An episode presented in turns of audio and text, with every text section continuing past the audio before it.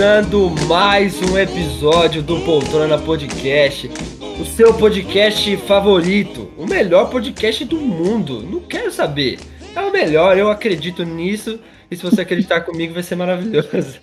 Estou aqui com eles, meus amigos de sempre, meus irmãos, como diz Igor, e ele tá aqui com a gente, Igor Tomás. E aí, gente, como vocês estão? E temos ela, a maravilhosa Raquel Alonso. Olá, pessoal. E tem eu aqui também, né, Lucas Oliveira. Mas hoje, esse episódio, cara, eu nunca ia imaginar, nunca, nunca ia imaginar que eu estaria fazendo esse episódio. Antes de apresentá-lo, no início nós falamos muito de um podcast, na verdade a gente sempre fala que é o podcast Mandíbula, acompanhe eles lá. E cara, lá tem uns caras muito, muito legais, pessoas que falam de cinema e tudo mais. E eu tô com um deles aqui, um dos caras que a gente se inspira, um dos podcasts que a gente usa muito como exemplo. A gente tem um dos integrantes aqui conosco. E com vocês, ele, Herácliton Caleb. Uau, que responsa, hein? E aí, pessoas, tudo bem? Bora falar de cinema? Nossa, por favor. Gente, parece que eu tô no mandíbula. Parece que eu tô deslocada aqui. Uma mistura de todos. Ele que é o convidado, mas parece que eu tô ouvindo o episódio do mandíbula. Nossa, isso vai ser muito bom. Não, tá- quem, quem sabe aí, né? Um, um crossover. Nossa, tá muito um crossover isso aqui. Porque Ah. você sabe quando o seu cérebro não, não consegue captar o que tá acontecendo? Então, eu escutei ele falando oi, pessoas. Eu falei, gente, puta, o que que tá acontecendo? Parece eu uma já ouvi gravação. isso em algum lugar. Nossa, tá muito assim, muito crossover. Eu amei. Só, só faltou assim, é, o podcast para quem ama devorar o cinema. Alguma coisa É. assim, né? Tá muito coisa assim. Mas é isso, nós vamos falar sobre cinema. Acho que aqui pro, pros quatro, para quem é do Poltrona, né? A gente sempre fala de várias artes, mas talvez para mim, para Raquel e para o Igor, é a- uma das nossas maiores paixões dentro das artes, né? O Herácton é uma pessoa que trabalha nessa arte, é um cara, é um roteirista, diretor, cara, é ator, é tudo. É tudo. Dramaturgo. Não. É isso. Quer chamar o cara pra alguma coisa, é esse cara. Chama ele, é o cara é, o cara é brabo. E nós vamos falar sobre a aglomeração de todas as artes que pra nós é o cinema. Então eu vou escolher o Herácliton para explicar pra gente. Por que, Herácliton? Por que que o cinema é a aglomeração de todas as artes? Porque o cinema é uma arte tão completa, tão incrível, tem de tudo, né, cara? Se você for pensar, tem a história, né, a dramaturgia, tem ali o roteiro escrito, tem os atores nessa arte da atuação, do teatro, tem a música também, que entra para embalar os corações, para trazer uma emoção. Tem tudo, cara. Tem a fotografia, tem a arquitetura, que muita gente acaba deixando de lado, mas quando você pensa em um cenário, uma locação, você está também dialogando com a arquitetura. E a arquitetura é considerada uma arte. Então, o cinema engloba tudo isso e não à toa ela toca tão fundo, porque tá tudo, cara, tá envolve tantas coisas, né? E também a grande adição a essas artes, que é a edição, né? Você poder escolher a forma e a ordem com que você vai mostrar aqueles frames, aquelas imagens. Então, o cinema é maravilhoso e a gente ama muito. Então, por isso faz muito sentido ser a aglomeração de todas as artes. Faz total sentido. É, nós falamos, né, a cada episódio um pouquinho aqui, falamos sobre dança, música, é, falamos de um quase tudo assim que nós amamos e gostamos. E, e teríamos que falar disso porque em tudo que nós conversamos, falamos nos, nos episódios anteriores, tá dentro do cinema. Cinema, ele, ele pode te colocar em diversos lugares. Eu acho que uma das coisas mais maravilhosas do cinema é isso. É nos colocar em lugares que talvez nunca fomos ou que já fomos é, e, e poder experimentar coisas que nós não experimentamos, né? Então, o Uhum. cinema, sem sombra de dúvidas, é algo muito, muito gostoso de, de deliciar, sabe? Eu acho que um complemento com isso que vocês estão falando, eu, eu não lembro se foi você que me falou, Lu, mas é, sobre, e eu não sei também de quem é a frase, mas que fala que o filme é um milagre, né? Para um filme acontecer. É, ele tá aqui, ó. O homem tá aqui. É verdade que é você que fala? Eu não sabia. Todo, Acho que junto com filme, outras é. pessoas, né? Mas eu também gosto de dizer isso, de pontuar que toda obra de arte, todo filme, toda peça, sabe? É um milagre, né? Se a gente for pensar. Sim. O cinema, todo filme é um milagre, porque é a junção de todas além de todas as áreas, mas do trabalho de muitas pessoas. Muita então, gente, muitas pessoas sim. trabalham para formar essa obra e, e para o público ver e tal. É um montante, né? Não deixa de ser, porque se você, é exatamente aquilo que você falou aqui. Se você for parar para pensar, tem a iluminação, tem toda a parte de locação de espaço, maquiagem, figurino, que envolve moda, trilha sonora, mixagem de som. Então, é, é, realmente, ela, ela aglomera tudo, e, e, eu acho que é por isso que acaba, é, ela acaba sendo muito tocante, eu acho que é por conta disso, assim, eu acho que envolve muita gente exatamente porque ela consegue atingir um público muito grande. A gente acha uhum. que não, mas é só parar pra pensar na hora que roda o letreiro no final de um filme. Você vê a quantidade de gente que trabalha para fazer aquilo acontecer, você fala, meu, é irreal, é irreal, é muita gente para fazer isso rolar. Vocês podem acompanhar também a prima da Raquel, Vitória Alonso, que todos os filmes da Marvel tá lá. É, Exatamente. A Raquel ela já tá lançada nesse, nesse nível de cinema, porque a prima dela já tá lá na Marvel. As Minha coisas da Raquel já, é, já é mais, mais ágeis, já são mais facilitadas. Exato, ela só é a produtora executiva, assim, de todas as produções Raquel da, também da vai Marvel. entrar já como diretora lá dentro Ai, da Marvel. eu quero, recebo. Cara, sem sombra de dúvidas, aqui estão pessoas, assim, completamente apaixonadas por isso, né?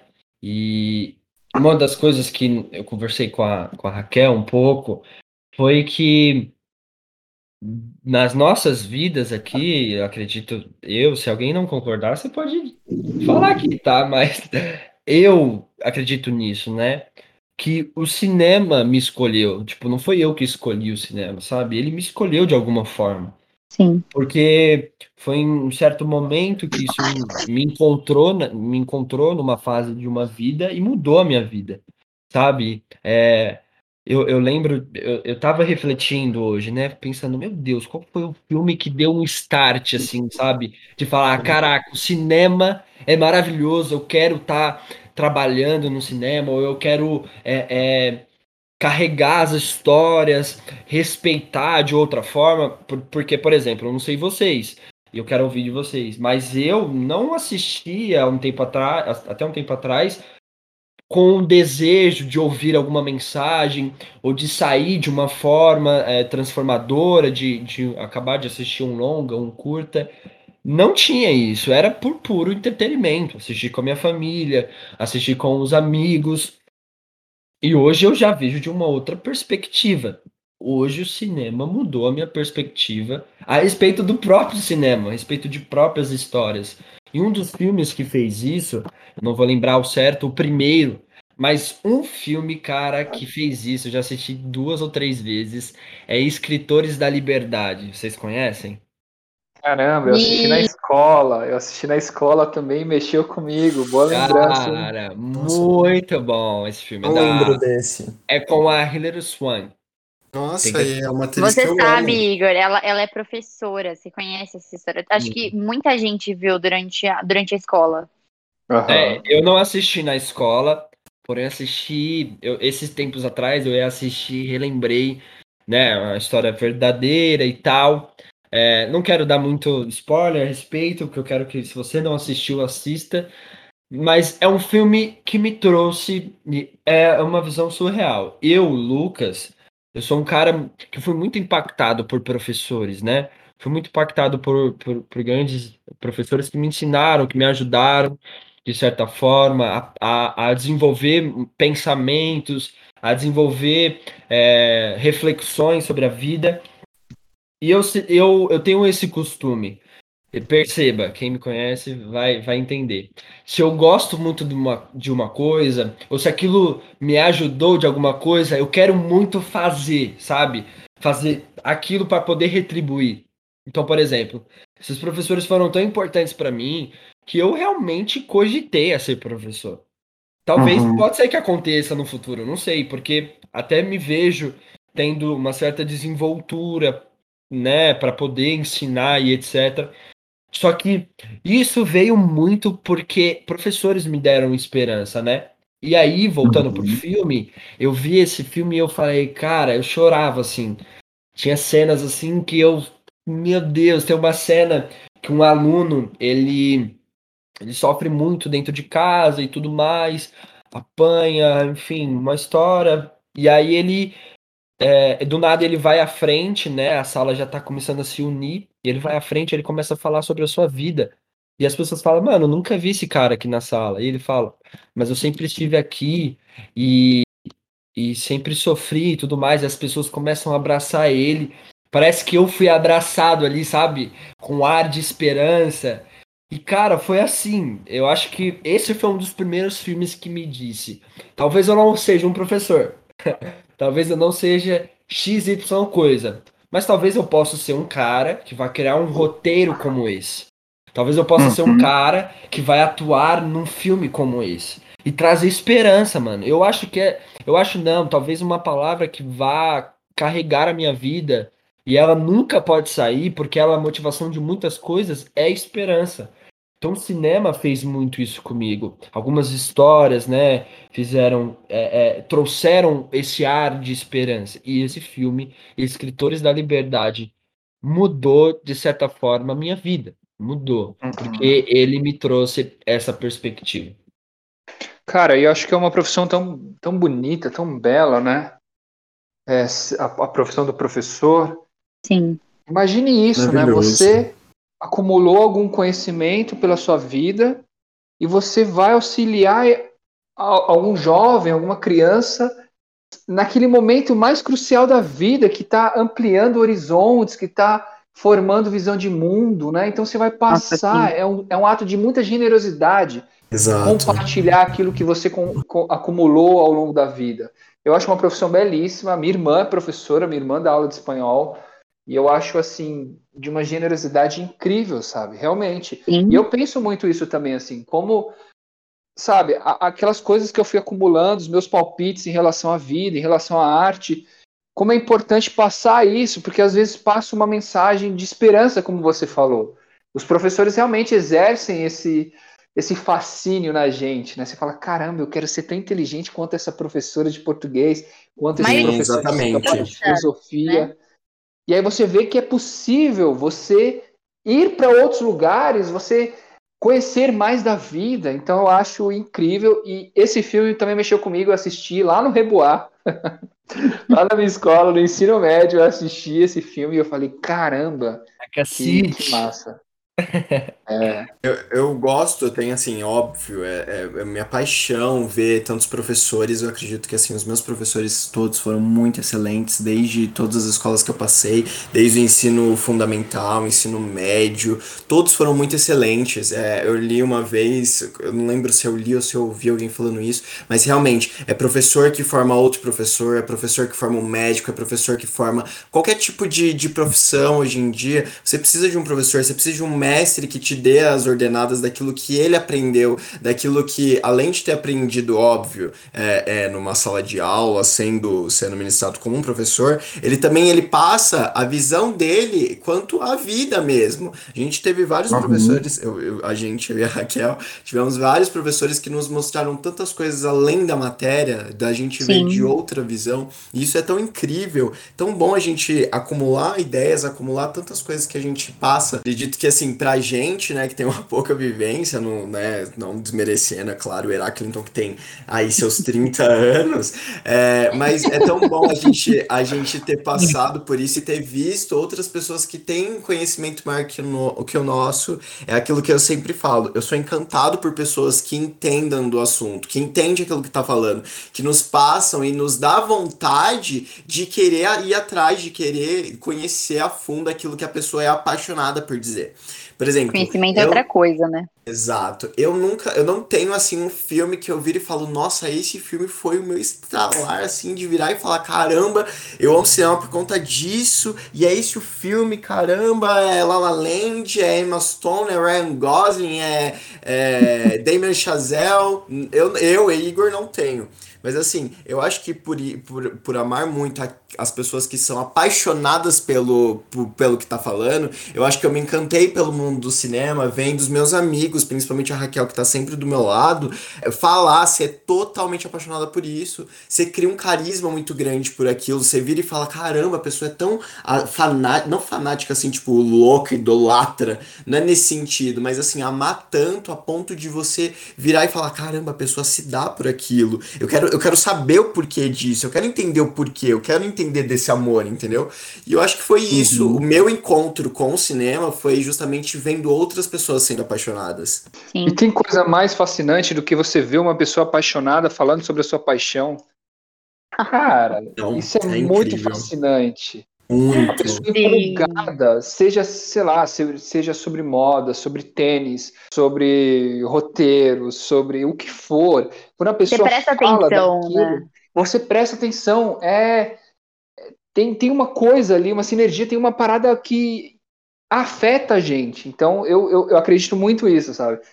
Eu entendo muito isso que o Igor está dizendo, porque quando uma pessoa sabe bastante e, e é empolgada sobre aquele assunto, você fica hipnotizado, né?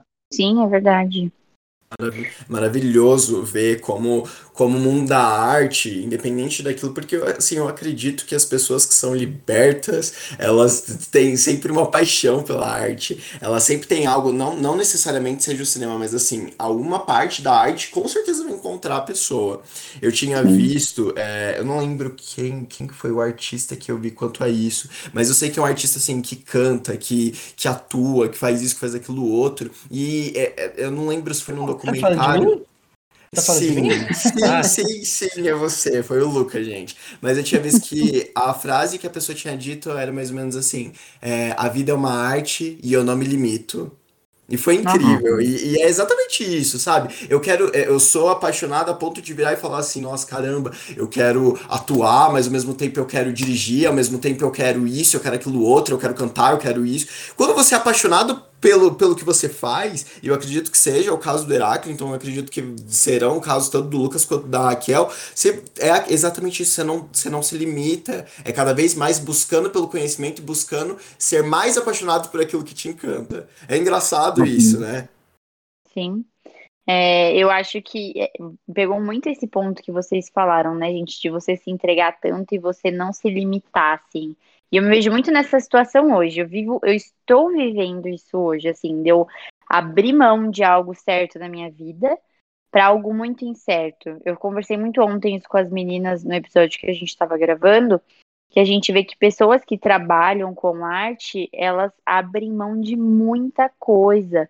Você tem que dar cara a tapa para muita coisa, sabe? Você tem que Uhum. escutar de pessoas que talvez aquilo não é a decisão certa que você está tomando, sendo que é algo que você é apaixonado. E para quem é apaixonado por algo, você receber um não, você receber algo que te desmotiva é um balde de água fria muito grande, que é muito bizarro isso. A gente, foi o que você falou, o legal de ter pessoas apaixonadas é isso, que você se encanta pela forma como a pessoa tá ali apaixonada por aquela arte, mas ao mesmo tempo a gente sabe que qualquer coisa, qualquer desincentivo ali para aquela pessoa é um balde de água fria e é muito difícil isso.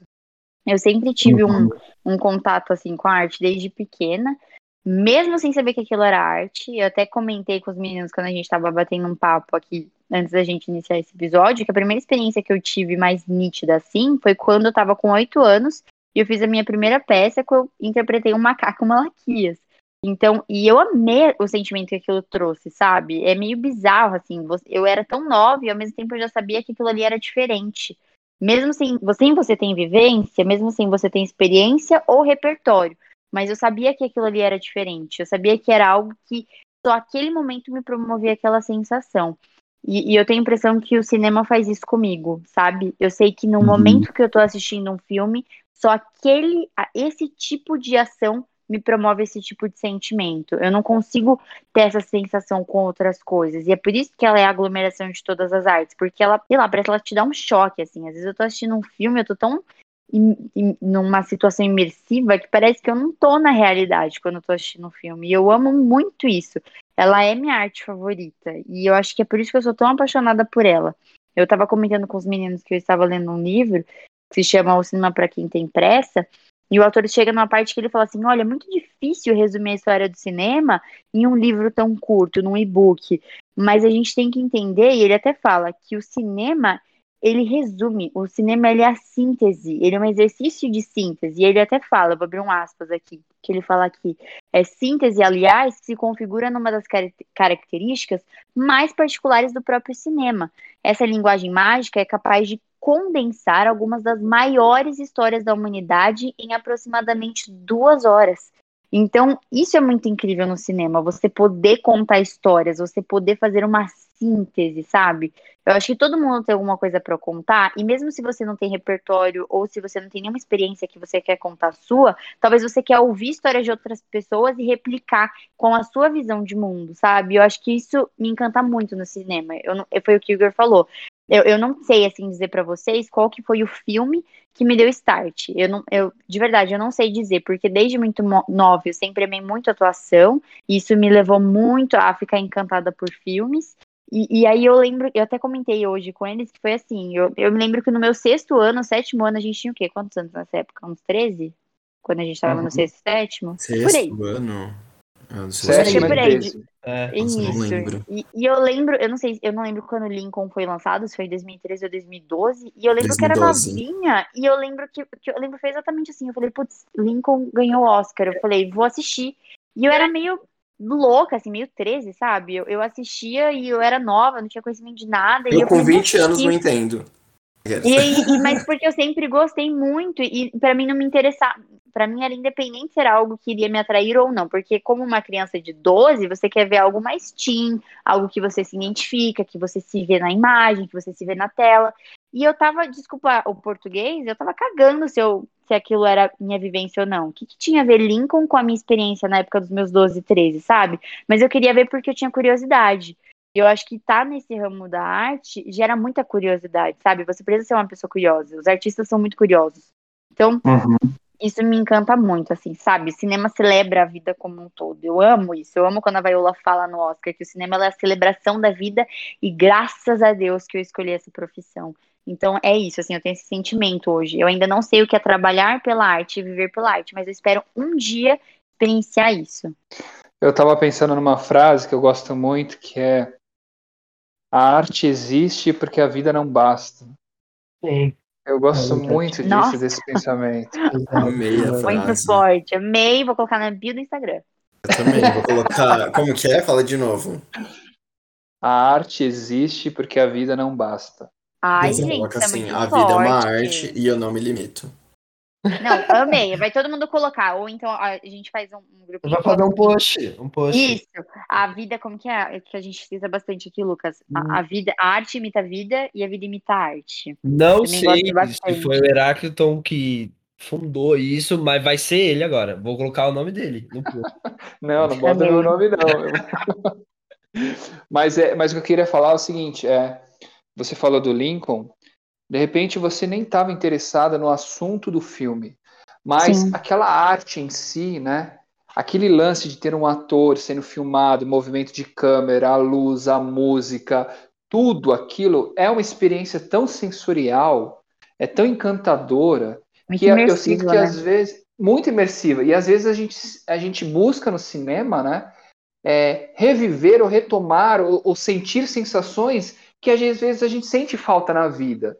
Sim. Sabe, assim, às vezes você tá num dia cansado e você quer ir para um outro mundo, você quer talvez, sei lá, ter uma mensagem de esperança, você quer entrar em outra coisa, você quer esquecer um, um, algum aspecto da vida, e você faz essa imersão, né? E, e às vezes o simples fato de você estar tá ali vendo as imagens em movimento, você pode até colocar no mute, sabe? Você só vê aquelas imagens, aquilo provoca em você muitas coisas. Muito satisfatório. Então, é muito satisfatório, né? Porque é uma arte complexa e Sim. sensorial e sinestésica, enfim. Então eu fiquei pensando isso, assim, o que, que a gente busca, né? O que, que o cinema provoca na gente e o que, que a gente busca nessa imersão do cinema? São Sim. perguntas pra gente levar pra vida, né? Sim. Total, total. Mas e aí, Heráclito, qual foi o filme que deu esse start pra você? Você lembra, assim, mais ou menos? Lembra? O filme que me fez gostar de cinema foi Um Sonho de Liberdade. Vocês já viram esse filme? Sim, muito bom, Sim. cara. Muito bom. Muito É a bom. história de um bancário que é preso injustamente e ele a gente acompanha a trajetória dele na prisão. E na prisão se desenvolve uma amizade tão bonita com outro homem que está preso. Cara, é uma coisa que me pegou muito, porque eu acho que eu sempre é, me interessei pelo tema da amizade, sabe? Eu acho que no mundo a amizade ela é subvalorizada, sabe? Enquanto que o sexo, enquanto que a relação afetiva é superestimada, sabe? Nossa, sim. Então, então eu lembro que quando eu vi a amizade sendo retratada, sabe, em- no primeiro plano, aqueles dois personagens conversando sobre a vida, compartilhando o viver, eu fiquei tão tocado com aquilo, sabe? No final tem uma tem uma mensagem, tem uma coisa esperançosa, tão bonita, sabe? E aquilo me fez gostar de cinema. Essa experiência me modificou, mexeu muito comigo, eu levo para a vida, porque até então eu era um adolescente, eu não tinha tanto acesso à cultura e tudo mais, não sabia muito bem o que era arte, mas tinha TV em casa. E passava no SBT, eu acho, tela de sucessos, tinha algum, algum quadro assim. E eu assisti esse filme e esse filme me prendeu. E eu falei, caramba, então o cinema pode isso, sabe? Isso é cinema, a arte pode isso.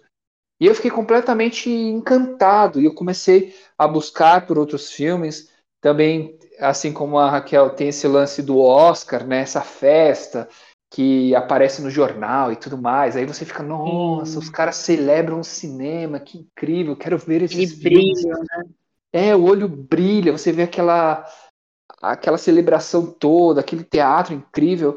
Então acho que eu fui assistindo ali aos poucos esses filmes. Mas Um Sonho de Liberdade também é baseado numa história de Stephen King, que eu acho incrível, assim, eu gosto muito. Foi o filme que me mostrou que o cinema pode fazer. E eu falei, cara, eu quero isso. Eu quero como é, espectador, mas também eu quero. Depois eu fui entender, né? Tinha ali alguma coisa mexendo em mim. Depois eu fui entender que eu também queria contar as minhas histórias através do cinema, sabe? Sim.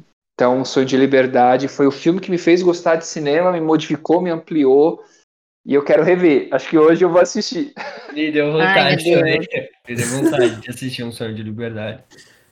Esse filme faz muito tempo que eu não assisto. Muito tempo. Eu também. A última é vez que eu assisti, Acho tava no foi meu ensino, médio. né? Quem passou Ah, esse filme foi também. nosso professor de direito, pra você ter uma noção. Sim, mas foi, é, esse filme é muito bom. Peraí, peraí. Você teve direito no ensino médio? É que a é gente é? fez, é que A a gente gente fez. fez ensino Nós tivemos administração. Isso. Então, a nossa grade curricular era de segunda a sexta, a grade normal de ensino médio, É. né? Geografia, matemática e português. E aos sábados a gente tinha aula de matérias como marketing, direito, empreendedorismo. Ô, irmão, deixa eu te explicar. Uau! Deixa eu te explicar. Uau! Eu e você somos de Carapicuíba. Ai, meu Deus, lá vai ele. Só lá pra te lembrar. ele. Eles Eu são de também. Osasco, de outro lugar. Aquele... Lucas, eu sou da quebrada, cara. Eu sou da quebrada. Eu sou de. Não, Meu parece- Deus Parece céu, maravilhoso falar, ai meu Deus, ensino muito técnico. Mas não é, gente, se você for parar pra pensar, quem ensino técnico é pra quem quer entrar no mercado de trabalho. Exato, tanto é que a gente foi ingressado muito cedo no mercado de trabalho. Muito cedo, exatamente. Tá bom, né? Olha pra onde o assunto direcionou. Eu amo. É, É porque, eu, é porque eu ia fazer a pergunta que o Heracton fez. Aí eu falei, ah, não, mano. Aí daí que ele fez. Obrigado, Heracton. Me senti representado. É a minha surpresa. Peraí, direito? O que vocês estão falando? Caramba, eu nunca ouvi isso. A pessoa teve direito no ensino médio. Achei incrível, muito bom. É Nossa, isso. esse professor era ma... Olha, de verdade, eu não sei se ele está escutando isso, mas É o que ele tá Gilson. ouvindo aí, meu. É, meu, eu não sei, mas se ele não escutar, eu vou mandar esse episódio pra ele. Ele era incrível. A gente, olha, olha isso, eu vou, vou ter que mencionar, desculpa, gente. O episódio sobre cinema, então, vale falar desse professor. ele passava direito pra gente no ensino médio e ele gostava muito de tratar a questão do nosso caráter, né? E ele acreditava, ele fala que na vida dele, fi filmes mudaram muito a perspectiva dele de mundo. E ele é só um, ele tipo, você percebe que ele é fã de cinema, mas ele nunca trabalhou nada do tipo. Ele ele trabalha na área de RH e tal.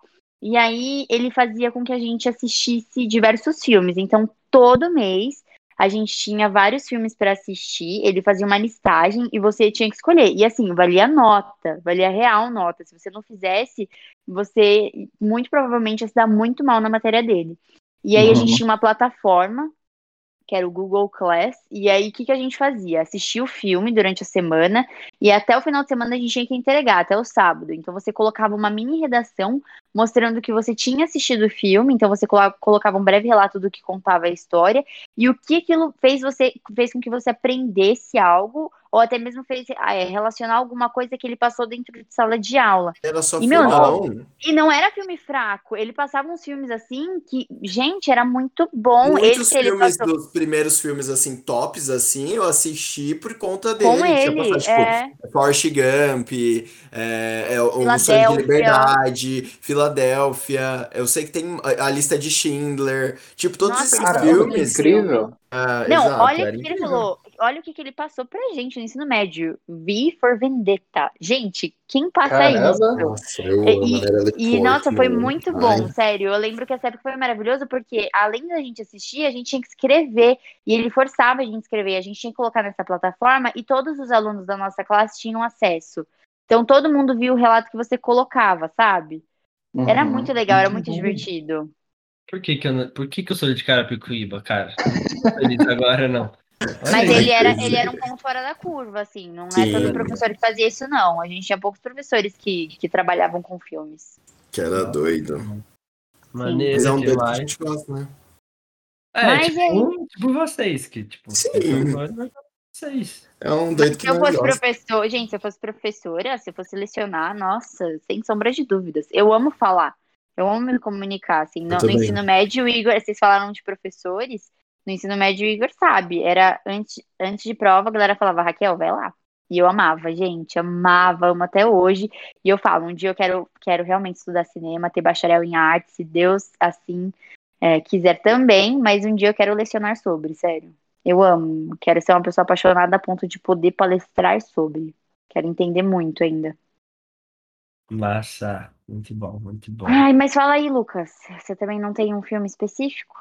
Não então, tem algum foi o que eu disse, né? O, o filme que, que eu lembrei, assim. Foi mais o. Não, não, não deu assim igual o Heráclito. Tipo, foi esse filme que me trouxe. Mas. É, foi aí que você tocou que poderia trazer é, esperança para você, né? Escritores da Liberdade foi um filme que chegou chegando. Chegou Sim. e deu um. Assim, é, é, de, é, de falar do filme, meu coração começa a bater um pouco mais forte, de lembrar. É, eu, eu, como eu disse, eu sempre fui de assistir filmes por entretenimento. Então, entreter. O que, que poderia me entreter? É, coisas, né, rápidas ali que tem que tem que tem que ser algo que se movimenta muito. Então, por exemplo, um dos filmes que eu, que eu gostava muito é, Velozes Furiosos, por exemplo, algo pra entreter, mano. Muito pra entreter. Eu gostava muito porque era um momento que era todos, todos meus irmãos, meus, meus primos, a gente sentava e era muito legal assistir. Só que teve um momento que eu assisti esse filme e não tem muito esse movimento. É a história que me prendeu, sabe? Guilty então, pleasure aí dele. Ai, meu Deus do céu. esse filme, esse filme eu, eu não me aguento. Pelo amor de Deus. Sei lá, esse filme eu acho que já che... quando chegou na minha vida, eu já tava assim, pirada, sabe? Tipo assim, eu preciso fazer alguma coisa. Eu preciso, eu, eu, preciso fazer algo e, e, ver. Não, se você fala assim, rapaziada, vamos assistir um filme de um baterista. Aí você fala, ah, pelo amor de Deus, de baterista? Ah, um, ba baterista ambicioso que tem problemas com seu professor. Tipo, ah, não, né? Só que é um filme surreal, é um filme louco. É um filme que em 15 minutos do fim, ele gasta os 15 minutos do fim, que são muito importantes, no, no canal do, do Gustavo, é, Gustavo Prusso, ele fala, né, sobre os 15 minutos iniciais, os 15... E os últimos 15. É, isso, e são fundamentais, então o, a escolha do Damien Chazelle foi em gastar 15 minutos do final sem nenhuma fala. É só um Sim. confronto ali. Enfim, não quero falar muito desse filme, porque senão eu vou ficar Cara, eu, eu, hora. eu me impressionei que você não trouxe ele, assim, fiquei surpresa. Eu achei que você ia trazer um pouco sobre o Whiplash, porque você se vê muito na tela, né? Eu sei porque você já me falou que você se identifica. Não, é surreal. Então, eu Surreal. achei que você ia trazer eu ele. amo, eu amo histórias que, que. Eu tava falando com o Heracton antes daqui, que vão pro lugar é, absurdo do ser humano. E, tipo, olhar pra aquilo e falar, eu posso chegar aqui. Pra mim é surreal ver filmes assim. Eu tava lembrando agora do, do Aviador.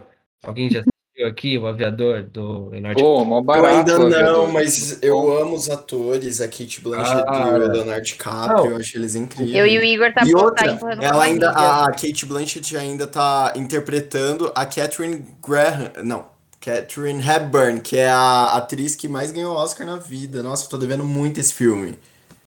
Não, sério, esse filme, assim, tem um momento que é bizarro, assim, dá um pequeno spoiler, que ele começa a urinar no, nos, nos, umas garrafas de vidro, você fica, caraca, que bizarro, mano, como que ele chegou nesse nível? Sei lá, eu amo esses filmes, se você tiver filme de doido, pode passar pra mim que eu amo. Psicopata é o foco do Lucas. Não, desculpa, calma. Não, é, é meu, né? Você errou.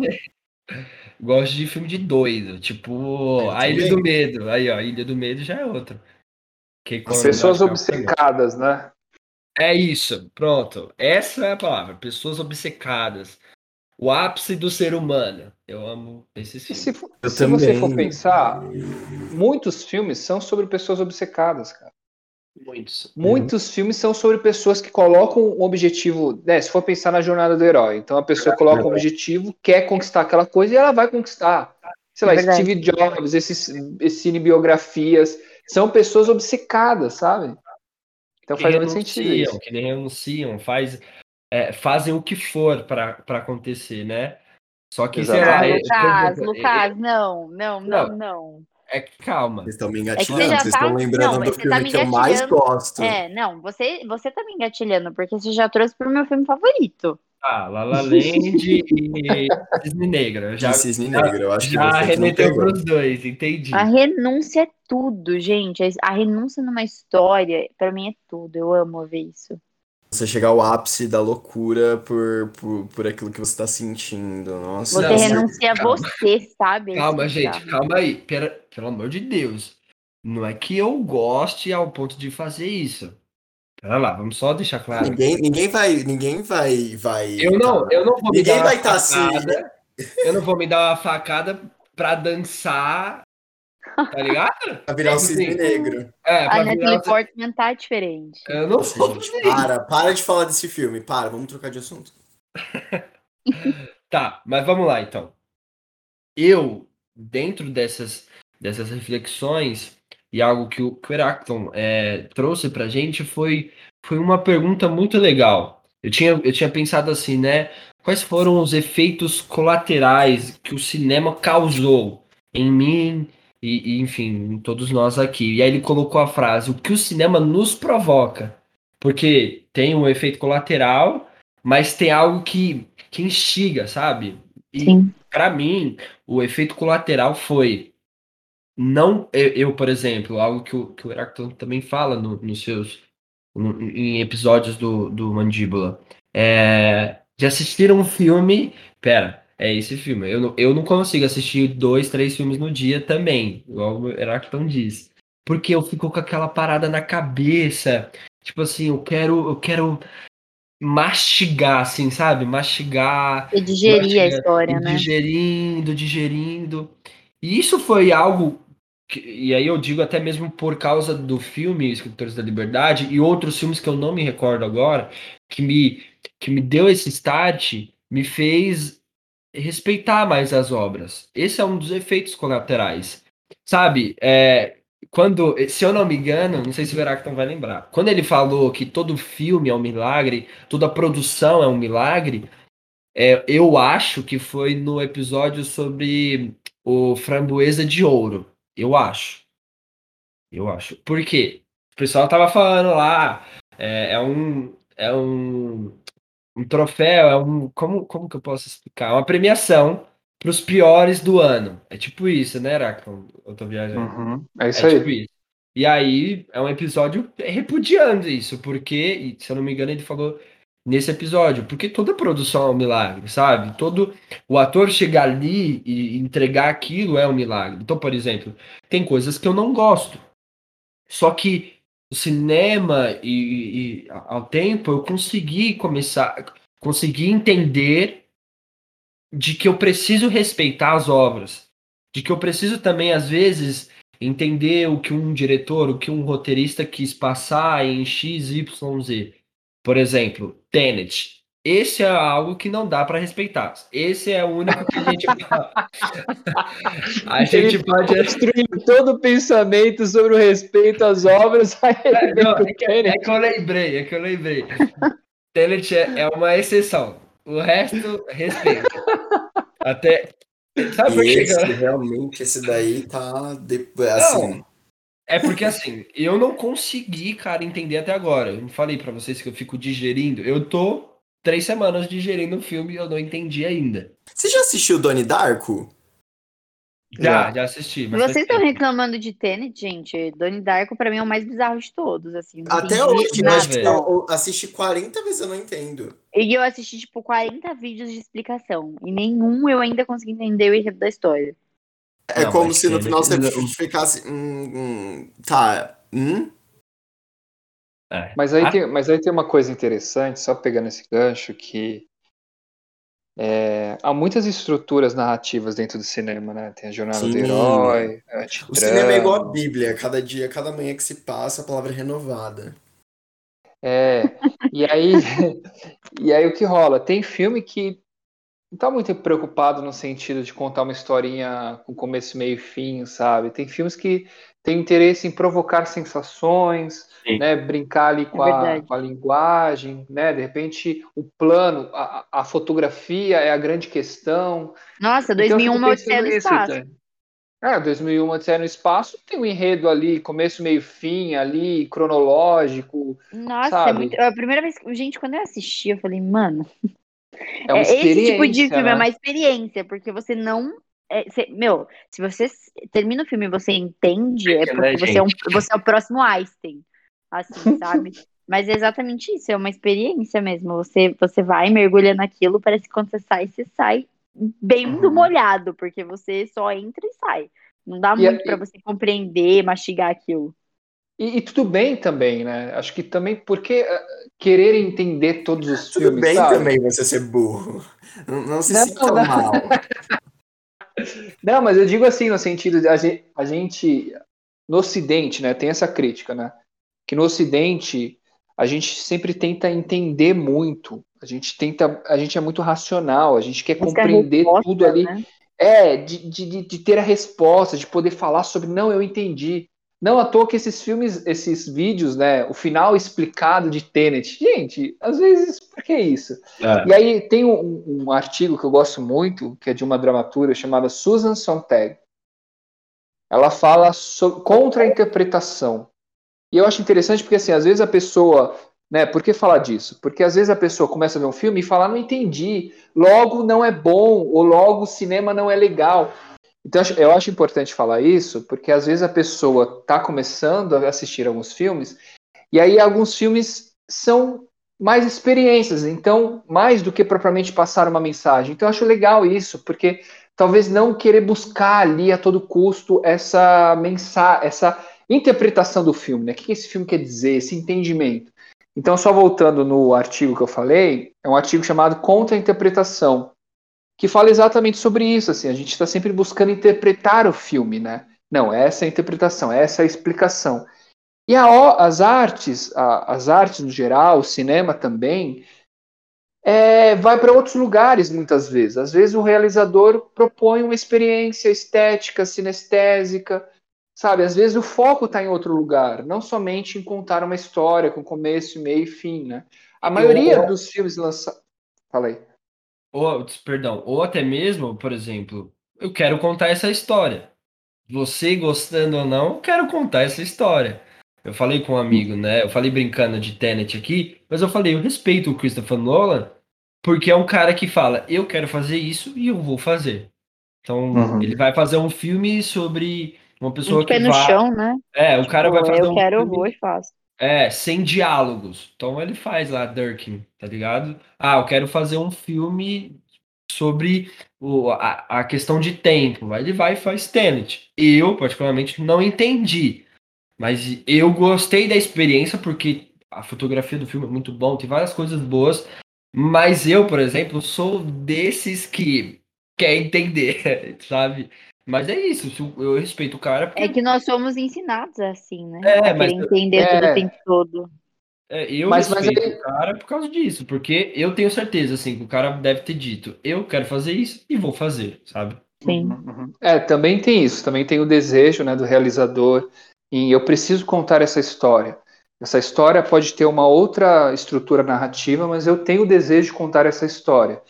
E, mas eu acho, acho legal, assim, que é meio que o um modo como a gente é ensinado, né? Como a Raquel falou, a gente é ensinado em extrair sentido de tudo. Mas eu só, eu só trago essa questão porque às vezes tem obras que são tão incríveis.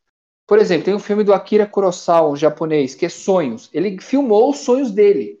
E assim, são vários filminhos dentro de um filme, né? É uma estrutura episódica. Gente. E as imagens, as imagens são tão potentes, são tão incríveis, que você fica observando. Tem um momento que literalmente tem um, segmento do filme que ele pintou assim. Tem um lance, ele usou uma técnica muito incrível. E, a, e a, o filme em si tem imagens que provocam sensações, sentimentos, várias coisas na gente. Então eu acho que tá, às vezes procurar um entendimento, né? O que, que esse filme quer dizer? Talvez empobreça a nossa experiência, é sabe? Verdade, então, é eu só queria trazer, fazer, levantar essa questão, porque eu acho que às vezes tem obras que vão para outros lugares. E isso pode ser muito bom também, né? Sim. É isso. Eu aprendi agora. aprendi um pouco. É isso. Toda obra é um milagre. Até. Tenet, tá bom? Até Tenet, gente. Preconceitos. Eu amo o Christopher. Mas, mas só esse lance do milagre é. Né, quando eu falo que toda obra é um milagre, não no sentido que ah, você tem que é, idolatrar tudo porque é difícil, mas é porque é no sentido que, cara, é um trampo fazer um filme porque envolve tantas áreas, né? Sim. Acho que é nesse sentido, assim, que às vezes o filme ele, ele começa sendo feito em 2020, ele é lançado só em 2025 porque tem tantas outras questões. Acho que nesse sentido também da gente entender como realizador, como pessoas que que querem fazer cinema, né? E tem um, um aliado a essa ideia, tem um lance que é o seguinte: eu estava lendo um escritor que eu gosto muito, que é o Alex Castro, e ele fala que além de toda obra ser um milagre, é um sacrifício, né? Então entra nesse lance aí meio próximo que vocês falaram da renúncia. E ele cita o exemplo do Machado de Assis. Ele fala: Dom Casmurro é o resultado de todas as noites que o Machado de Assis deixou de sair com os amigos para ficar escrevendo é o resultado de todas as noites que o Machado de Assis virou a madrugada escrevendo. E aí ele vai falando, falando. Então eu acho isso muito interessante, né? Como esse sacrifício, né? Você oferecer a isso algo ao mundo, né? Você ter uma história e você pensar, eu preciso contar isso, então eu vou oferecer como ato de generosidade, seja o que for, né? Porque eu acho que essa história vai tocar outras pessoas. Então eu acho isso muito interessante nessa né, visão. Essa, essa fala de é, toda produção, todo filme é um milagre, é também um grito, né? De, uhum. de pessoas, é, por exemplo, como você, talvez como eu em algum momento, que começar a produzir, você que já produz coisas, é, de, cara, eu tô, eu tô dando o meu máximo e talvez vai vir uma pessoa falando, nossa, que coisa ruim, sabe? Cara, teve tanto esforço, tanto trabalho, tanto empenho para aquilo, né? E aconteceu, é um milagre. Então, uhum. talvez aquilo não sirva para você. Talvez é isso. Experiências são experiências. Então, você tem uma, eu tenho outra. Mas respeite. Tenet também, tá bom? Eu brinquei. respeite todas as obras, mesmo que você não goste. E é isso, tipo, a Raquel não gosta de 2001 A Odisseia. Sério? Uau. Só queria Ah, ai, eu sabia, eu não sei Sério, uau, você cinema? Eu não sei pra que Não, não é isso, gente. Não é sabia vocês, que ele ia vocês falar. vão gostar Eu mesmo. é porque- amo polêmica. Não, tudo bem. Sério? E Pô, você você não gosta- é cineasta? Sério, gosta- eu você não do desse sentido. Não foi nesse sentido que eu falei, é porque Sério? porque E você ainda escuto gosta de La La Land? ele tá me acabando, o Igor tá acabando com Eu não falei nesse Sabia que o filme favorito do Damien Chazelle é 2001 Uma Odisseia no Espaço? Ele, Não, ele é. falou recentemente num podcast. Mentira. Vou fazer igual o meme do Mentira. Quem me falou foi melhor. O é? O quê, Então. Lucas, que você perguntou? O, o filme favo- favorito do Damien é. É Cantando na Chuva, não é? Não, mas se eu não, Rain. o- se eu não tô enganado, o filme favorito dele é Umbrellas of Cherbourg. É, puta, eu não sei como é que ele vem pra cá. Mas eu sei que o filme tem na Telecine, é um filme é um musical francês. Foi, eu, eu- na verdade, foi o filme que baseou o La La Land. La La Land. É maravilhoso, gente. Que fotografia. Muito bonito. Eu pensei que La La Land era Singing in the Rain. Também.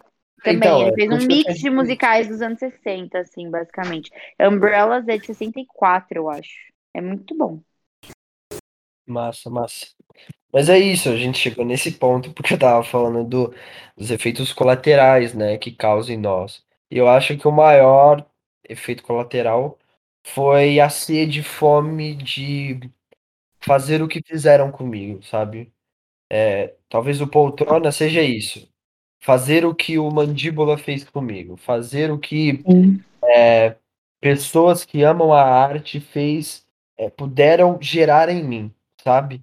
E, e talvez seja essa minha, talvez não, essa é a minha sede hoje. Essa é a minha fome, uma das minhas moti- motivações.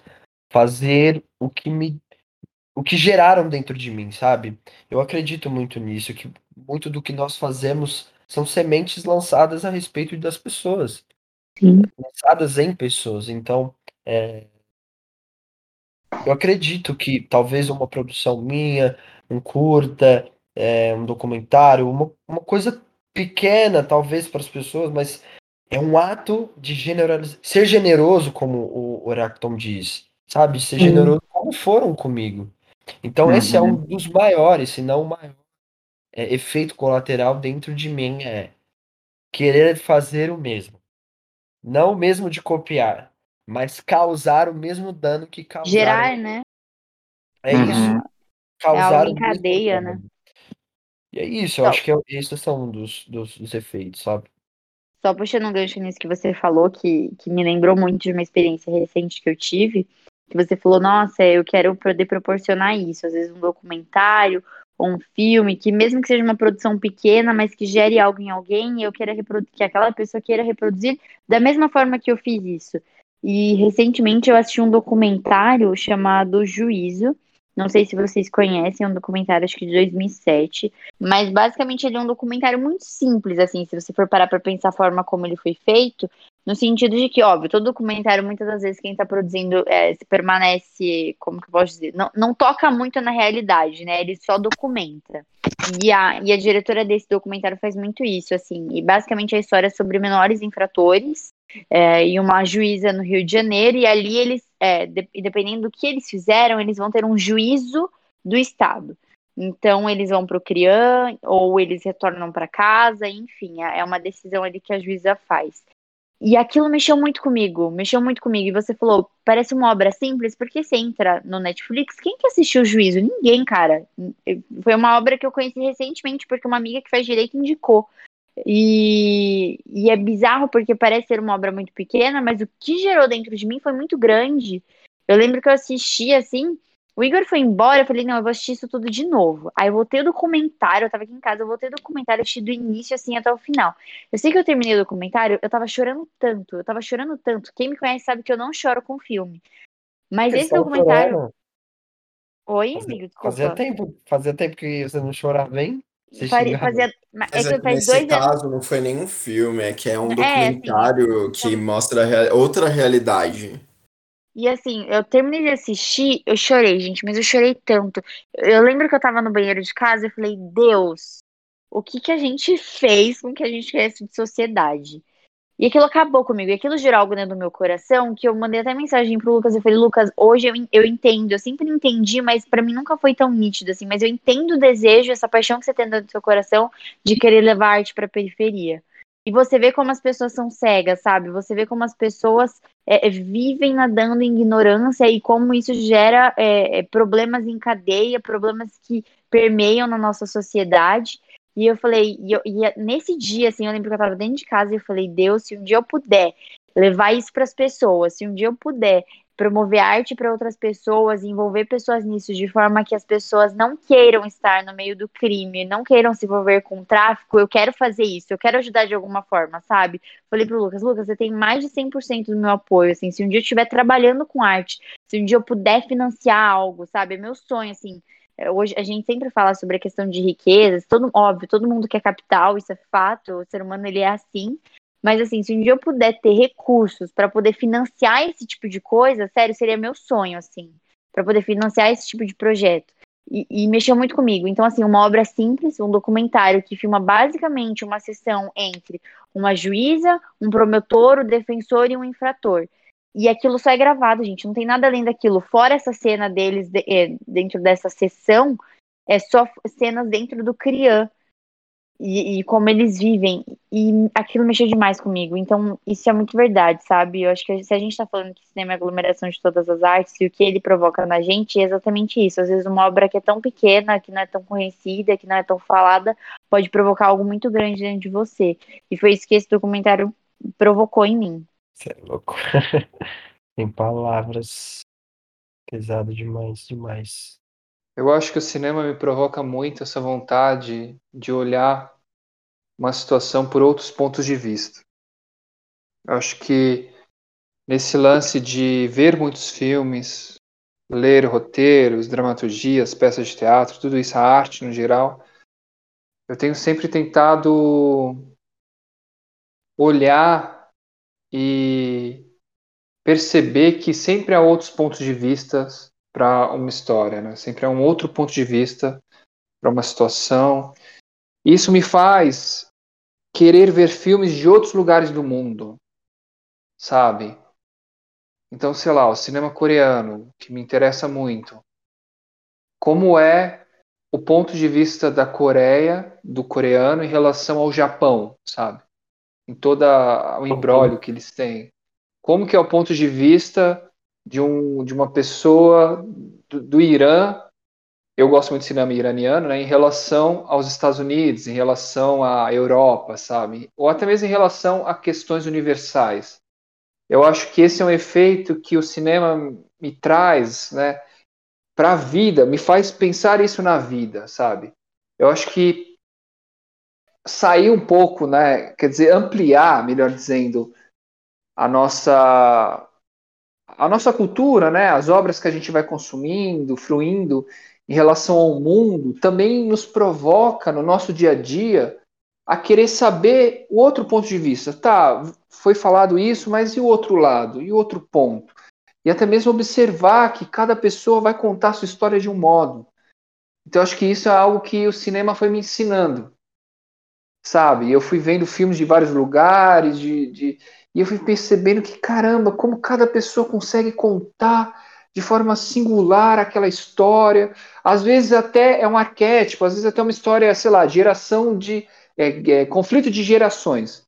Isso está presente em várias culturas do mundo, em várias sociedades, mas a forma como se organiza isso, como a coisa se dá no Japão é diferente do que nos Estados Unidos, do que no Brasil, do que na Argentina, do que no Afeganistão. Então isso é muito rico. Então eu acho que o cinema me provoca isso, essa vontade, essa curiosidade de sempre olhar outras perspectivas, sabe? Que maneiro, eh, quando você falou assim, uh, da perspectiva de outros países, eu digo por mim, né, que para mim era muito difícil. Comecei bastante ouvindo até vocês, ouvindo, né, muito que vocês disseram a respeito do, do, do que diretor de Parasita disse, né, de explorar o mundo das legendas, que é sair dali dos Estados Unidos, dos mesmos filmes, que para mim é muito difícil, porque é, é algo diferente, né? Mas esse é o ponto. Esse é o ponto de ir para outros lugares. Explorar algo diferente, né? E, uhum. Isso nos começar... enriquece muito, cara. Sim. Isso é enriquecedor, sabe? É muito enriquecedor. Eu, eu amo cinema americano, eu não estou fazendo aqui uma cruzada contra o cinema americano, não é isso. Mas eu digo assim, que até no cinema americano você tem outros olhares, né? Sim. De repente você tem aquele filme, é, o Projeto Flórida, que a câmera tá meio que no nível dos olhos das crianças, e você fala, caraca, como que é o mundo a partir da perspectiva de uma criança, sabe? E aí você pega a noção de liberdade, o mundo a partir dos olhos de presos, de pessoas que foram presas, né? Como que é? Como que eles olham ali? Então acho que o cinema naturalmente já tem isso. E um grau a mais é você assistir filmes, sei lá, latinos, filmes iranianos, filmes sul-coreanos, enfim. Você vai ver que o mundo é tão amplo, né? Esse lugar que a gente vive é tão maluco, cara, tem tantos pontos de vista, tantas perspectivas. E tem aquela frase que eu gosto que é a gente não vê a ilha enquanto estamos na ilha, né? É preciso sair da ilha para ver, né? É algo assim. Talvez eu tenha confundido, mas faz sentido, sabe? Sair um pouco da bolha, né? Uhum. Mas eu entendi. Mas é, o que a Raquel fala muito é que o cinema ele, ele é empatia, sabe? Te traz esse sentimento de empatia. E eu só vou uhum. conseguir ter empatia, por exemplo, pelo sul-coreano, se eu ter, é, ver o, a partir do olhar do sul-coreano. Então, por muitas vezes, por exemplo, eu assisti filmes a respeito de mulheres, né, que sofriam com algum tipo de coisa, e aí eu falava, caraca, eu já causei isso em alguém, brother. Essa entra na parada de que você consegue tirar mensagens do, dentro do cinema, mas que eu consegui ver coisas que eu não via. Isso é muito uhum. verdade. O Sim. cinema tem esse poder. E aí, uma das perguntas que eu faço para vocês, mas eu já quero responder a minha. Por que, que eu quero fazer cinema? E mesmo que eu não faça, por que, que há esse desejo dentro de mim? E a resposta é: você disse muito de é, um efeito colateral, o que provocou você foi conhecer outras, outras visões. E eu quero fazer cinema para fazer conhecida a minha visão. Uhum. Então, levar aos lugares aquilo que eu vi na minha vida, periferia, como a própria Raquel disse, cara, de, de, de trazer, de, de pensar, só de pensar isso, meu coração se enche de alegria, sabe? Eu, eu fico brincando agora com o Heráclito, né, que eu descobri que ele é meu conterrâneo aqui de Carapicuíba, mas eu fico brincando com isso, mas, cara, meu, uma cidade que se você passar, a gente estava comentando das escolas que, que a gente conhece, se você passar e falar, caraca, eu presenciei tudo isso, hoje amigos meus que estavam estudando comigo estão presos, sabe? Outros uhum. é, é, é, isso é muito forte, gente. Nossa, o documentário é exatamente sobre isso, sabe?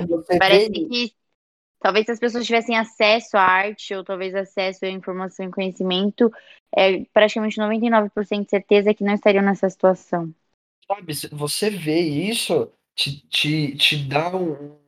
Você olhar e analisar o seu cenário e falar: caraca, um dia uma pessoa pode estar vendo, me ouvindo e mudar aquilo na vida dela. Trazer Sim. uma nova perspectiva. Sabe, não, por exemplo, nós temos poucos ouvintes ainda, mas, por exemplo, é, no Mandíbula, que tem bastante coisa, né? Enfim, outros canais, cara, se você parar e falar, caraca, isso que eu tô falando pode alcançar alguém, e esse alguém, a vida dele ser transformada. Então, eu tenho essa sede, essa fome de fazer a minha visão, aquilo que eu vivi, aquilo que eu vejo, e eu acredito que se, se fizer, se eu, se eu fizer não, eu acredito que um dia eu possa é, fazer alguma produção, um curta, um longa, possa, pode, talvez não seja esse o nome do curta, mas é total milagre. Por tudo que eu vivi, por tudo que eu passei, pela, pelas é, é, fronteiras que eu tive que, sabe, per, é, é ultrapassar. É, a grande verdade é que quando você nasce na periferia, quando você nasce é, nesse ambiente, você já nasce com um a menos, sabe? Sabe quando você tá uhum. tá no futebol e alguém é expulso do seu time? É isso, cara. E eu, eu, eu, eu conversei, engraçado, que ontem eu conversei com a minha mãe. E eu falei no episódio, em algum momento, em algum episódio eu falei assim, porque o, o, o mano, que é da periferia, que é da quebrada, a mãe dele tá, tá trampando e ele não tem pai. O pai dele, o pai dele largou a família. E aí esse mano a mãe tá trampando, trabalha o dia inteiro, mais de 12 horas. Aí ela chega, faz comida e dorme. Então a mãe que está fazendo de tudo pelo filho. E eu contei isso no, no episódio porque essa é a realidade. Eu falei, qual que é a, a esperança desse mano? É os caras que estão na rua, os, caras que vendem, os caras que roubam.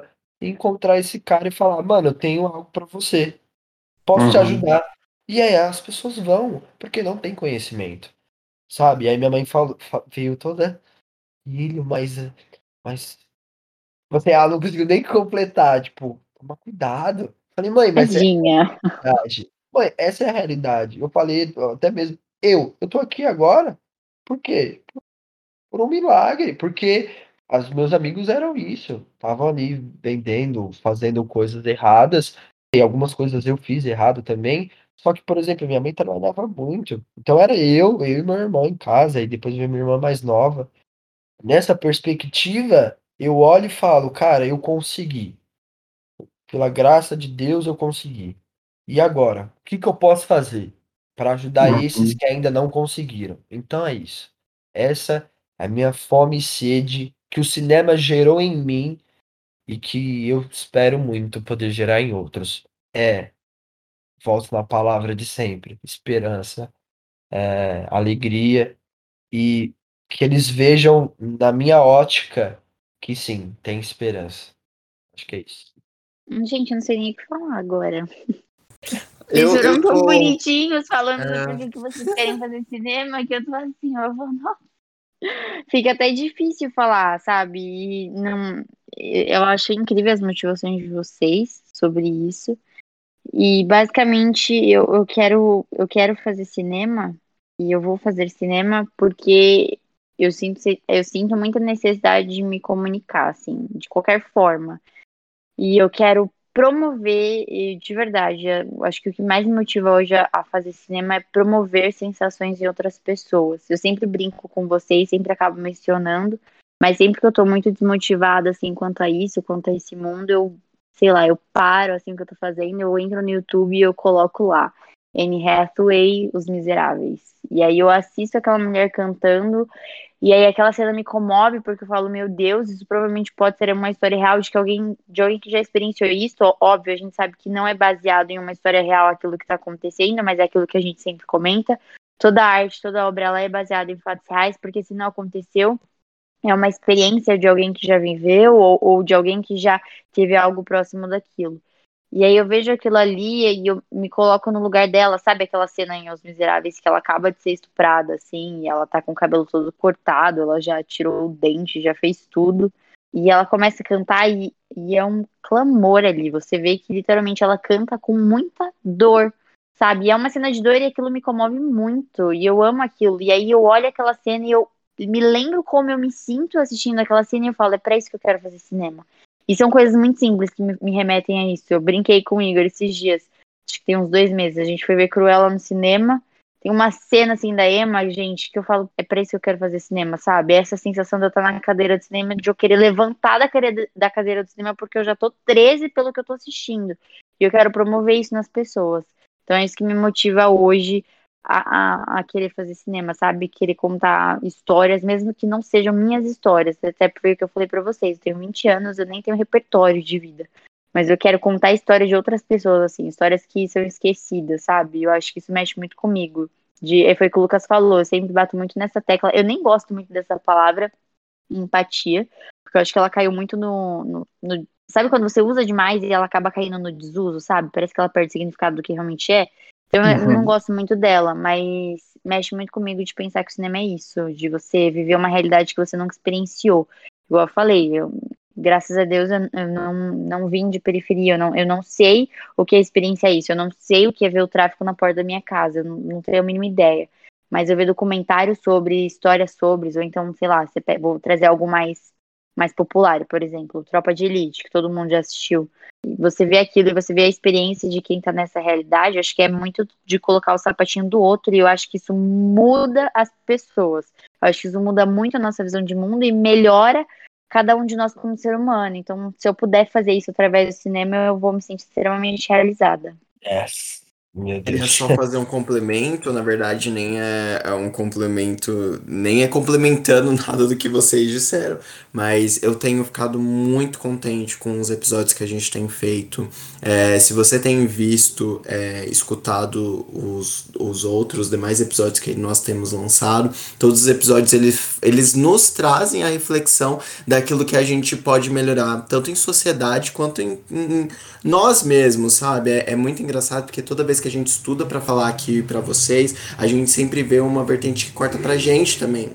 Eu, eu tenho acompanhado e eu vi também, eu participei do primeiro episódio das meninas quando tava falando da igualdade feminina, e eu vi, a gente começa a, de, a se deparar com tantas realidades, a gente vê tantas coisas que chega a ser engraçado, porque, por exemplo, hoje o tema do episódio era pra gente falar única e exclusivamente do cinema. E a gente começou a abranger o quanto o cinema e a arte e a cultura em si, ela pode ser passada para periferias e o qual é o problema do nosso do nossa sociedade, no governo hoje em dia. Isso me, me traz um sentimento até de, de prazer, de satisfação, de tá de saber o que a gente tá conversando, sabe? Entender o lado de outras pessoas, não olhar só pro nosso próprio umbigo e saber saber que realmente a arte ela é exatamente isso. Foi até o que o Heracliton tinha falado no começo. A, a arte veio para complementar aquilo. Eu não lembro direito como foi a frase que ele falou, mas é exatamente isso. A arte veio para complementar aquilo que a vida não, não pode nos dar. Então a gente consegue ver com, diver, com, com uma visão maior, a gente consegue abrir os nossos olhos, tirar as escamas dos nossos olhos, porque a arte é exatamente isso. A arte consegue nos libertar para a gente conseguir ver além do que a gente pode ver. Isso, isso é louco, sem sombra de dúvidas.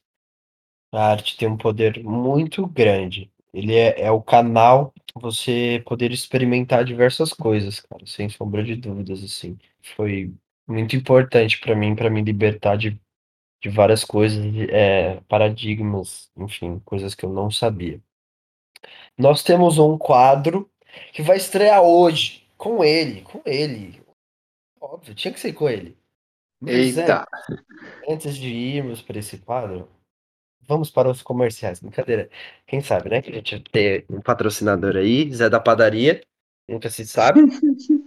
Nunca se sabe. Mas, é, para a gente ir para essa, para essa, para esse quadro, eu queria fazer essa pergunta e eu queria que você talvez é, me, me falasse em, é, sei lá, em uma palavra, em duas palavras, qual é a sua motivação, Heráclito? Agora estou perguntando para uma pessoa que já trabalha com isso, que já está é, é, na, com a mão no arado, que já está ali. É, qual que é a sua motivação para fazer cinema como roteirista, como um diretor, é, ou até mesmo como ator? Qual que é a sua motivação? Por quê? Por que, que você quer isso? Contar outras histórias. É isso. Eu sou apaixonado ah, em contar histórias. Eu fazia muito isso escrevendo. Eu comecei a escrever aos 17 anos, né? Então eu sempre coloquei ali uma historinha, alguma coisa, além dos poemas. E eu enxergo o cinema como uma possibilidade de contar outras histórias, sabe? Porque eu acho que as, as pessoas precisam de histórias, né? A gente, se você for pensar, é, um professor vai passar uma fórmula X. Às vezes ele faz uma música ou faz uma história e você consegue gravar aquilo, né? Porque nós somos narradores, sabe? Então, se você for pensar a mitologia grega, os gregos eles criavam aquelas histórias para tentar compreender melhor o que era o mundo. Isso está presente em várias culturas. Nós temos essa necessidade em fruir histórias. Então, observando essa importância da história nas nossas vidas, eu tenho esse desejo de contar as histórias e, se possível, contar outras histórias de outro ponto de vista, sabe, de uma forma que talvez eu consiga ali tocar as pessoas. Então, eu enxergo o teatro, a arte, o cinema como uma possibilidade para além de me expressar, mas de contar histórias, que essas histórias possam tocar as pessoas, sabe? Então, acho que essa é a minha motivação. Ah, eu quero gritar! Meu Deus! Cara, eu quero Vamos ver. fazer um curta? Não, eu quero. Vamos agora? Bora, vamos fazer. Tô indo- tô indo aí.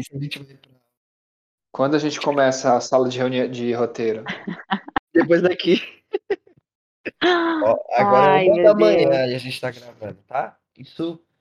Isso aqui. Nossa, será que então? Obrigado mais uma vez, cara. Muito obrigado por ter topado isso conosco. Por Tamo juntos, tem sido incrível. esse- esses dois doidos, porque eu sou o mais normal aqui, dentre os dois. Cara, sério, muito, muito obrigado. Não entendi esse um de vocês, mas é, como eu disse já no começo, achei que já tá acabando, tô parecendo que eu tô num programa. Mas é isso, tô, tô nessa inspiração aí. É, para mim, você é um dos caras. Eu não falo isso da boca pra fora, não falo. É um dos caras que hoje eu me inspiro. Em algum momento, eu não lembro se foi a Raquel, se foi o Igor, se foi até você falando sobre mestre, sobre, né? A gente estava falando sobre todos precisam de um professor para te ensinar e tudo mais. E assim, eu acredito nisso. Eu não tenho uma pessoa é, perto de mim para poder me ensinar e, e trazer essas reflexões a respeito do cinema, além da Ra, além do Igor, além do pessoal aqui do Poltrona, para a gente refletir junto. E cara, eu vejo você dessa forma, assim, para mim, não sei para eles, mas eu vejo para mim um cara que tem muito a me ensinar. Eu quero muito aprender. Você sabe, eu falo isso para você, quero muito aprender com você. E antes da gente ir pro quadro, só queríamos deixar esse- essas nossas declarações de muita boa sorte para tudo que você tem planejado. É, nós teremos certamente os primeiros a estar lá, é, sei lá, na primeira fila do, do roteiro de teatro ou comprando ingresso para assistir o seu filme, não sei. Mas sabemos que tudo que você fará vai ser incrível. E mais uma vez, muito obrigado por ter topado isso com a gente, cara. Uou, deixa eu falar um pouquinho também, porque eu fui elogiado o episódio inteiro. Agora eu preciso. É, eu quero dizer que eu agradeço muito o convite, cara. Eu realmente topei porque rolou uma conexão muito de imediato, assim, muito legal com, com todos vocês, né? Eu até brinquei, ah, esse é o bonde e tal. Eu sempre acompanhava ali que vocês tinham um grupo, e eu acho que isso é muito importante, gente. Sabe, vocês que estão ouvindo, encontrem os parceiros de vocês, os parceiros para caminhar mais longe na vida, para fazer arte, para tudo, sabe? Tem uma frase que eu gosto muito, que é um ditado africano, que diz o seguinte: se você quer, quer ir rápido, vá sozinho, mas se você quer ir longe, vá acompanhado. Então, isso mudou o meu modo de olhar para o mundo e eu sempre estou é, pensando em parcerias, cara, que a gente está aqui para ter encontros nessa vida, né? Então, o Poltrona com Mandíbula é um encontro, então eu fico muito É. feliz de estar aqui de verdade, sabe? Acho que o papo foi muito massa e a gente vai aprendendo conforme vai passando, conforme vai conversando. Eu aqui hoje eu tive alguns insights, fui pensando algumas coisas, fui falando e pensando, nossa, ouvindo vocês também, refletindo. Então eu acredito muito nessas conversas. Acho que a gente vai crescendo muito em companhia um do outro, né? Então eu agradeço muitos elogios. E vamos fazer alguma coisa aí, vamos fazer um curta aí, Raquel. Vamos todo mundo. A Raquel dirige, o Gente, Lucas tá gravado. o Lucas atua, ele quer voltar a atuar, o Igor ajuda a produzir, faz tudo, e vamos que vamos. Cara, não é porque é meu amigo, não, mas ele atua pra caraca, viu? Eu, eu tá gravado, gente. Tá gravado. Tá Ainda gravado. bem é que a gente gravou isso. Não, vamos, vamos pra cima agora. Mas é isso. Vamos agora. Não sei se vai ter vinheta. Vamos pensar na vinheta, Raquel. Tem um quadro. Precisamos. Vamos Putz, vinheta, urgente. Vamos fazer a vinheta. fazer.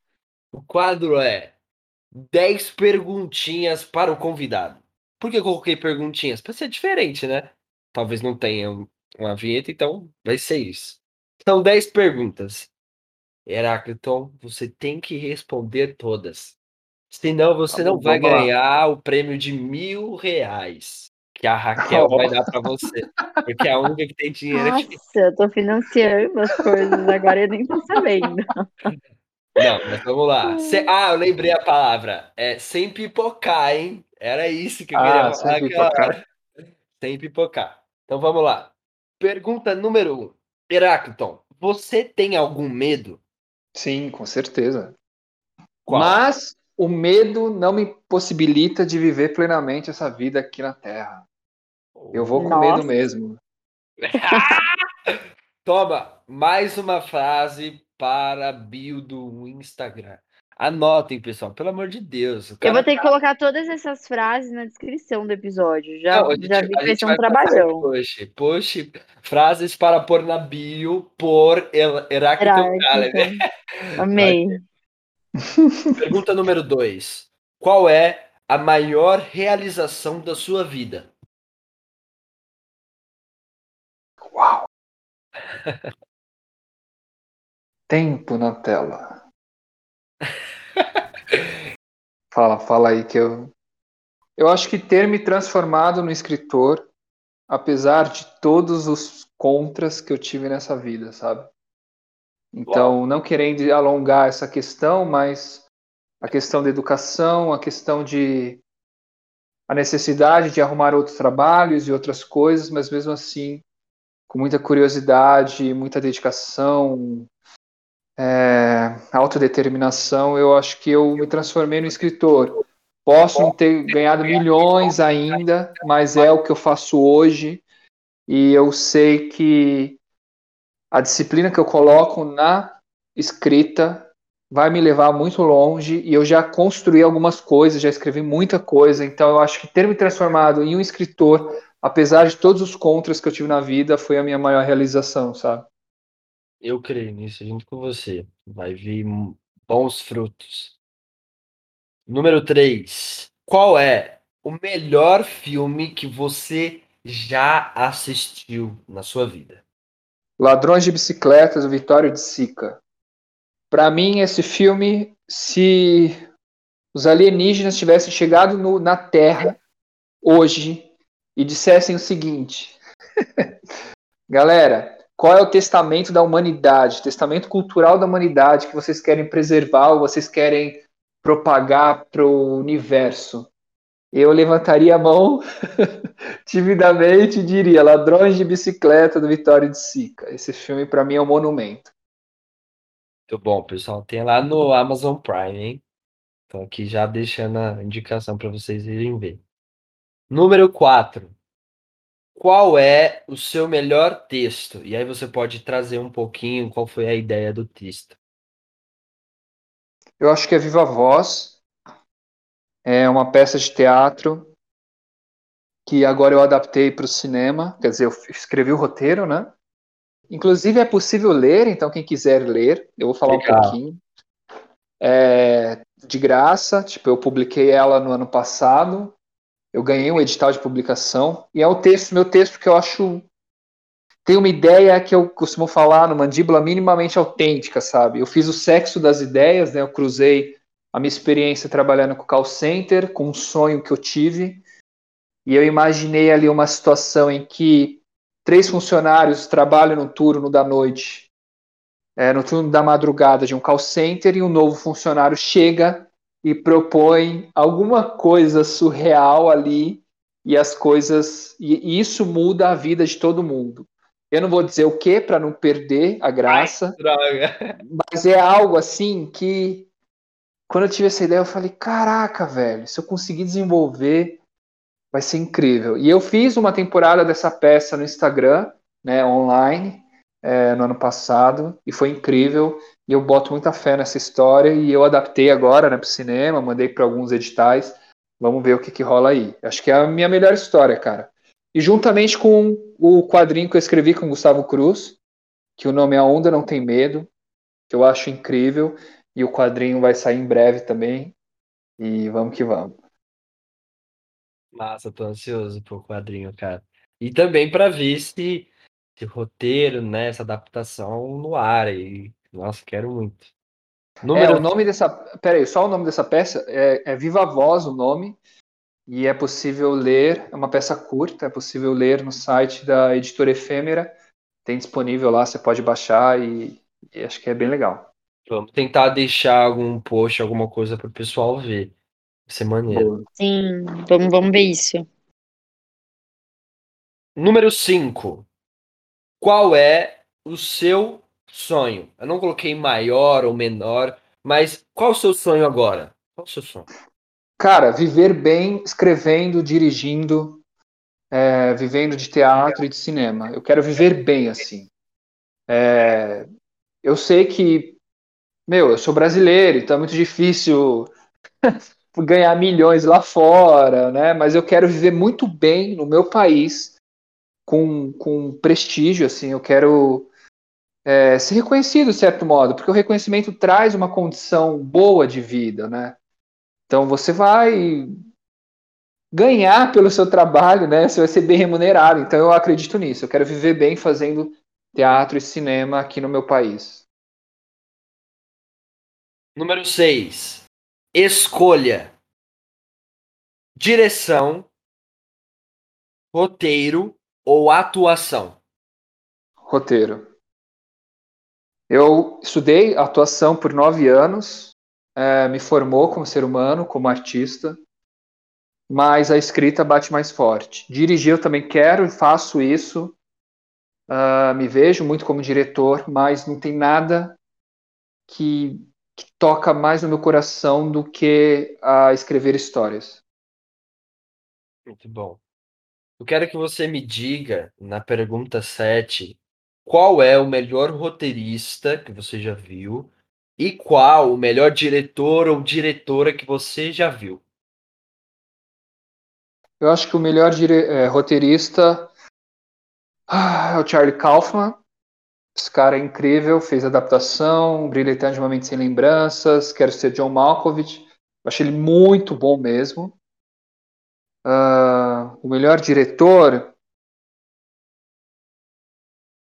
Uh, talvez o Abbas Kiarostami, junto com Orson Welles, junto com Ashigar é, Farhad, junto com Jafar Panahi e o Vin Wenders. Bota todo mundo aí, que eu acho que eles são incríveis.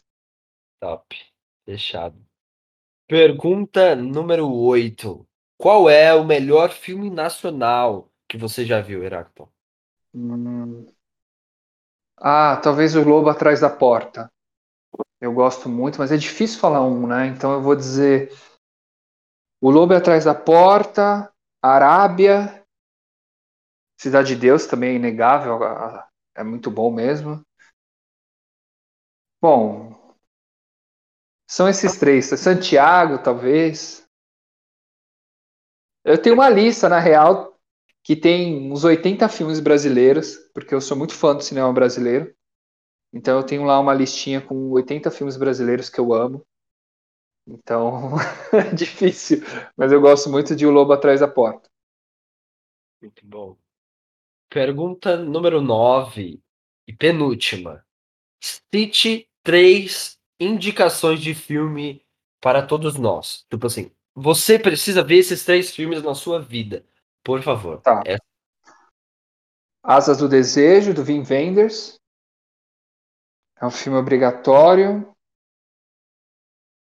Ah, a Separação, do Asghar Farhad, é um iraniano incrível. E Close Up, do Abbas Kiarostami. Acho que esses três filmes são obrigatórios, são incríveis.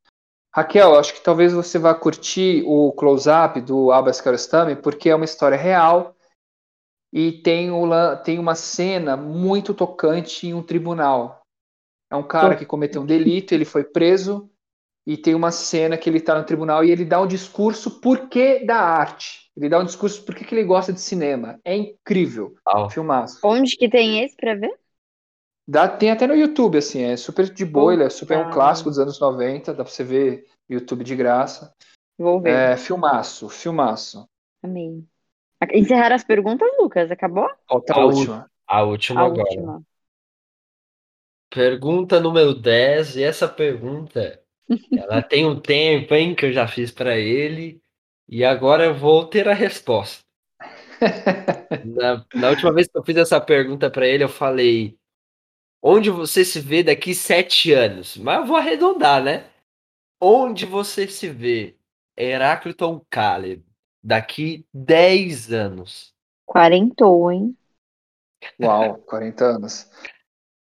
Cara, eu me vejo com liberdade financeira, liberdade geográfica, fazendo os projetos que eu sempre quis fazer, ah, no cinema, no teatro, na TV, escrevendo e dirigindo séries, escrevendo e dirigindo filmes, escrevendo e dirigindo teatro, podendo me locomover, é, sem preocupação, podendo ter o que eu desejo, ajudar minha família, é, com certo prestígio, né? Como eu falei, o prestígio é importante porque te faz é, conseguir financiamento para os seus projetos. Então, me vejo bem é, aqui no Brasil, porque, novamente, eu amo esse país, quero poder ver- ir para outros lugares, mas esse país não, não tem como, eu amo, apesar de todos os problemas.